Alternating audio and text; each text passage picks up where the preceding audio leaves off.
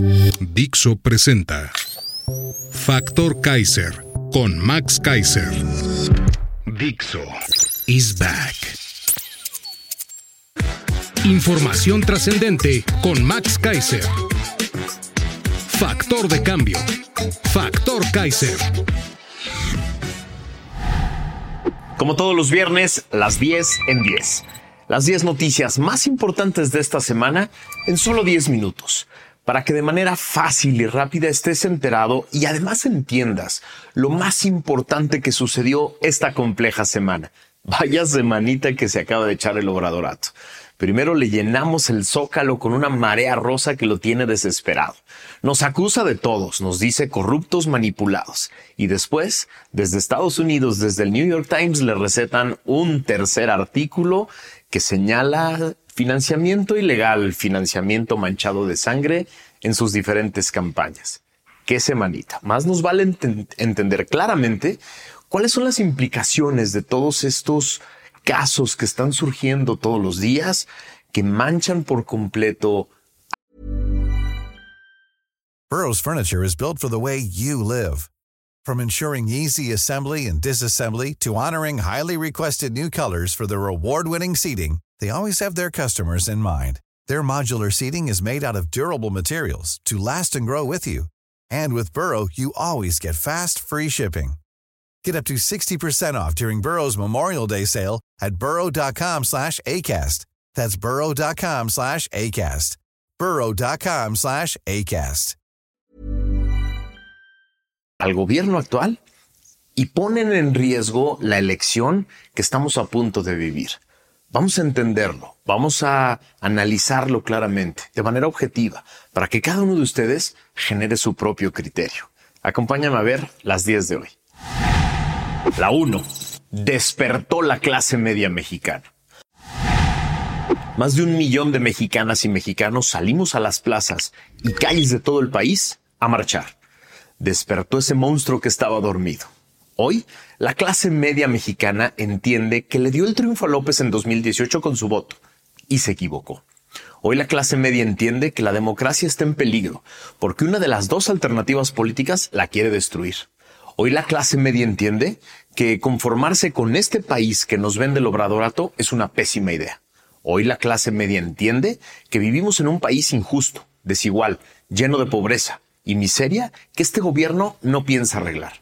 Hoy la clase media entiende que tiene derecho a aspirar a más y a mejor. Hoy la clase media entiende que puede y debe exigirle cuentas a su gobierno y debe exigir justicia por la corrupción. Hoy la clase media entiende que nuestro país no tiene viabilidad alguna si el gobierno se alía con el crimen organizado y lo deja actuar a sus anchas. Hoy la clase media entiende que a nosotros no nos llegan las migajas del gobierno y que a quienes sí les llegan podrían vivir mucho mejor si todos nos hiciéramos corresponsables. Hoy la clase media entiende que si participa, se organiza, se moviliza y presiona a la clase política, las cosas sí cambian y sí se mueven. Hoy la clase media ya despertó y está más lista que nunca para llenar las urnas de votos para cambiar a México. Ya llegamos y esto ya nadie lo frena. La 2. López vuelve a ofender a la clase media. En su mañanera del 14 de junio del 2021 dijo que en las personas de clase media hay aspiracionistas sin escrúpulos morales. Lo cito. Sí, sí, hay un sector de la clase media que siempre ha sido así, muy individualista, que le da la espalda al prójimo, aspiracionista, que lo que quiere es ser como los de arriba y encaramarse lo más que se pueda, sin escrúpulos morales de ninguna índole. Son partidarios de que el que no tranza no avanza. Es increíble cómo apoyan a gobiernos corruptos. Increíble, sentenció. En otra mañanera del 4 de octubre del 2021 dijo, vuelvo a citarlo, son 10, 20 millones, y siempre ha existido ese pensamiento conservador. No son pocos. Esto de que tienen como doctrina la hipocresía es bastante extendido. En sectores de la población, no necesariamente los más ricos, ¿eh? También en sectores de la clase media aspiracionista. Hay más pensamiento conservador en la colonia del Valle que en las lomas, dijo. En su mañanera de este lunes pasado, eh, tras la tercera marcha en año y medio con cientos de miles de personas de clase media que llenamos las plazas de México, volvió a decirnos de todo. En especial, nos dijo minoría manipulada y corrupta que solo ve por sus privilegios. ¿Por qué nos odia tanto? Es muy fácil de entender. Porque sabe que la clase media le dio el triunfo a él, creyendo en sus mentiras y castigando a gobiernos anteriores. Y es esa misma clase media la que se siente profundamente decepcionada por las traiciones a todas las causas que lo llevaron a la presidencia. Nos tiene pánico. Ya nos vio venir. La 3. Somos 47 millones de clase medieros que aspiramos a una vida mejor. Es un dato duro.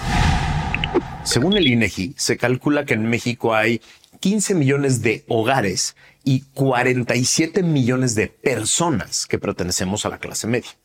Los estados donde predomina la clase media son Michoacán, Jalisco, Ciudad de México, Veracruz, Puebla, Chihuahua, Hidalgo y Nuevo León. En promedio, las personas que pertenecen a la clase media en México tienen 35 años. Las familias de esta clase social se conforman por tres integrantes, en promedio. Los mexicanos que pertenecen a la clase media en promedio tienen 11 años de estudios y el 51% cursaron por lo menos un año de educación superior. Según Valeria Moy, la directora del IMCO, la cito, una de las características principales de quienes conforman la clase media es que tienen sus necesidades básicas cubiertas. El ingreso de la familia alcanza para alimentación, vestido y techo, pero no es suficiente. Esas familias aspiran a más, y es que esa aspiración radica en el éxito. Buscan quizá unas vacaciones para la familia, un coche, computadoras o dispositivos para conectarse, para trabajar o para aprender no es únicamente en este tipo de satisfactores tangibles y materiales a los que aspira la clase media. También se buscan y procuran servicios médicos, más allá de los indispensables, tal vez incluso la posibilidad de adquirir un seguro de gastos médicos, porque la clase media tiene muy claro que una enfermedad y los gastos que conlleva pueden ser catastróficos para la riqueza, entendida como los activos acumulados a lo largo del tiempo de su familia, y podría regresarla a una situación de pobreza o precariedad. Cierro la cita. Así, una buena forma de entender a la clase media es pensar en una familia a la que le va bien. Puede sobrevivir, pero aspira a vivir mejor, a tener más, a generar más, a sufrir menos, a preocuparse menos y a gozar más de la vida. Y ese es justo el tipo de personas que desprecia el presidente. Las que queremos un país mejor, una vida mejor. La cuarta. Martí Leche con Cacabatres dice que no hay crisis de agua. En Factor Kaiser decimos que sí. Al puro estilo de su jefe, el señor López, Martí Leche con Cacabatre salió a decir que no había crisis del agua, que es un complot de la oposición para afectar a su candidata. Que no se preocupen. Es increíble el nivel de irresponsabilidad de esta declaración. En lugar de alertar a la población y obligarnos a todos a tomar medidas drásticas, con tal de no afectar a su candidata que nos ofreció a los chilangos resolver el tema de distribución y abasto de agua, prefieren simular que todo está bien y empujar la crisis lo más que puedan, con tal de no convertir al agua en un tema de campaña. Expertos que consulté confirman que estamos frente a una grave crisis y me afirman que se hubiera podido administrar mucho mejor el agua que se envía del Cutzamala a la zona metropolitana. Ya sabíamos que podíamos tener una precipitación menor por el fenómeno del niño. Ante esta situación, el gobierno debió administrar mucho mejor el agua y tomar medidas extremas. El recorte que se hizo, por ejemplo, de 8 metros cúbicos en meses pasados pudo haberse hecho, dicen los expertos, por lo menos desde principios de 2022, acompañándole una gran campaña de concientización a la población. Hoy se podría enfrentar el problema con medidas serias, pero ellos prefieren patear el bote, porque primero están los votos. La 5. Otro escándalo de corrupción de los Juniors López. Gracias a otra nueva investigación del equipo de Carlos Loret en Latinos, nos enteramos de un nuevo escándalo de corrupción de los Juniors López. Resulta que Osterlen Salazar Beltrán, sí, primo de Andy, de Gonzalo y de José Ramón López Beltrán, ha recibido contratos por 190 millones de pesos en el gobierno del presidente López. Servicios Integrales de Teapa propiedad de Osterlen Salazar Beltrán, obtuvo dos contratos de Pemex para entregar el próximo 31 de diciembre equipo especializado para controlar la presión en pozos petroleros, algo muy especializado. Su pequeña empresa nunca había tenido contratos con el gobierno. Osterlen y su hermano Pedro Salazar Beltrán también son parte de la estructura que mueve el clan, esta red de tráfico de influencias y negocios que ha ganado miles de millones de pesos por mediación de los hijos del presidente López. Audios en poder de latinos revelan que Osterlen y Pedro reciben instrucciones directas de sus primos Andy y Gonzalo y están inmersos en los multimillonarios contratos de esta red en el tren militar, en la refinería Dos Bocas que nos refina, en el seguro social, en el quebrado Petróleos Mexicanos y en los gobiernos estatales de Morena. Ahí les va una cita. Escuchen esto. Hasta de lado nos vamos a ir con el billetal que va a entrar, dijo Osterlen en una llamada en Poder de Latinos. Sí, uno de los primos de los Juniors López. La mierda está saliendo de todas las alcantarillas y ya no la van a poder contener. Las seis. López confiesa en su mañanera que le ordenaba a Saldívar presionar a jueces. Ya lo sabíamos todos. Era un secreto a voces. Pero escucharlo de voz del propio presidente, con todo el cinismo que lo caracteriza, es confirmar que él es el violador más consuetudinario de la Constitución que hemos tenido. En su mañanera del miércoles pasado, López confesó que por petición respetuosa suya, el exministro Arturo Saldívar, entonces presidente de la Corte, influía en decisiones de jueces. Así. A ver, para que se entienda claramente. López confesó que como titular del Poder Ejecutivo influía, a través de un ministro de la Corte, en procesos criminales. Esto encuadra en tres tipos de delitos diferentes. Obstrucción de la justicia, tráfico de influencias y delitos contra la administración de justicia cometidos por servidores públicos. Sí, están en el Código Penal. Es decir, el presidente confesó que cometía diferentes tipos de delitos al tratar de influir directamente en el curso de procedimientos penales. Así de claro. Así de fácil de entender. No puedo ser más enfático en lo grave que es esto. Espero que se entienda. La 7. Tercer artículo periodístico en un mes que apunta al narcofinanciamiento de las campañas de López.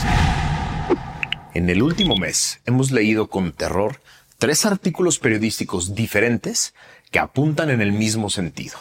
Las campañas de López Obrador fueron financiadas por el narco. Eso dicen estos artículos. El reportaje más reciente es del New York Times.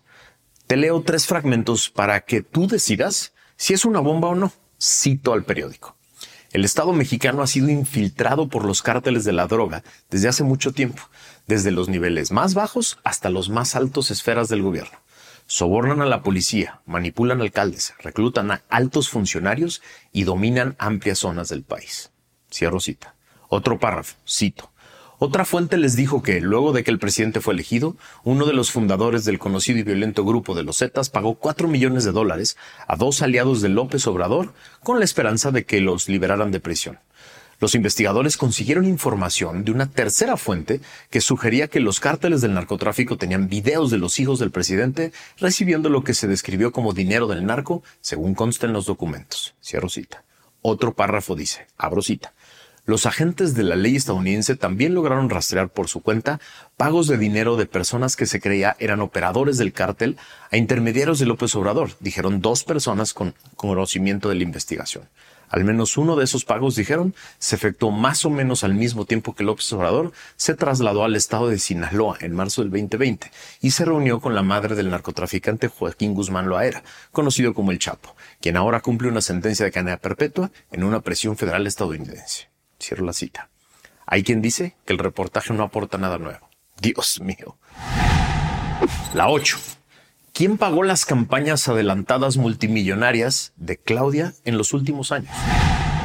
Después de tres reportajes de medios serios e independientes que refieren una constante en el obradorato, que es recibir dinero del crimen para pagar campañas, es más pertinente, lógico y necesario que nunca exigir una explicación clara y probada de quién financió la campaña adelantada multimillonaria e ilegal de Claudia que vimos todos durante meses por todo el país.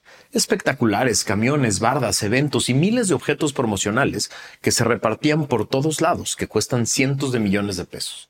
¿De dónde salió tanto dinero? Debemos exigir una explicación clara y con pruebas.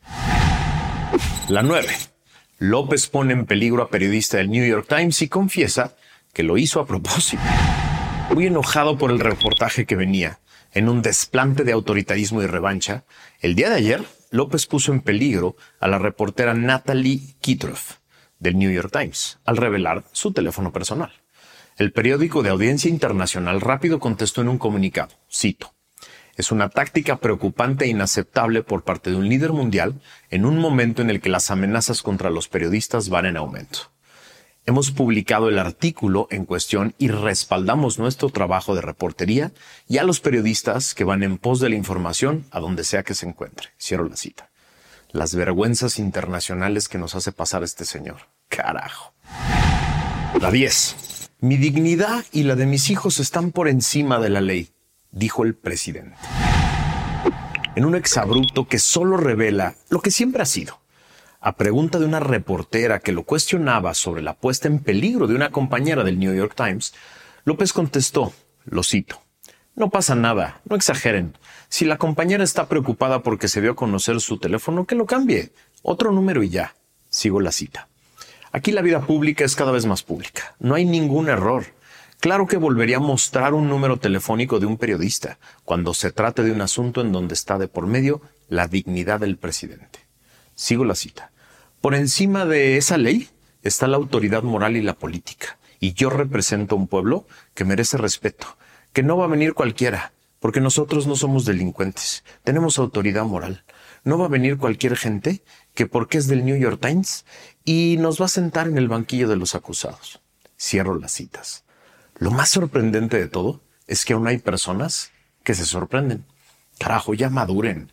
Ese es el mismo de siempre el que prefirieron no ver, el que, creyeron que ya había cambiado, es el mismo, la misma persona, es el que se proclamó en 2006 presidente legítimo de México, con una banda falsa presidencial en un atril de plástico en el zócalo de la ciudad. Es el mismo, ya maduren, ya no se sorprendan, es la misma persona. Y por favor no vayan a caer ahora en el fraude, en la farsa de pensar que Claudia es diferente. Está hecha por él, está moldeada por él y es la misma forma de pensar en la República y en la democracia. Primero ellos, primero lo que ellos piensan, primero su dignidad. Dixo is back. ¿Te preocupas por tu familia? Entonces, ¿por qué darles solo huevos ordinarios cuando pueden disfrutar de lo mejor? Eggland's Best, los únicos huevos con ese delicioso sabor fresco de granja, además de la mejor nutrición, como 6 veces más vitamina D, 10 veces más vitamina E y 25% menos de grasa saturada que los huevos regulares, además de muchos otros nutrientes importantes. Así que, dales los mejores huevos. Eggland's Best, mejor sabor, mejor nutrición, mejores huevos.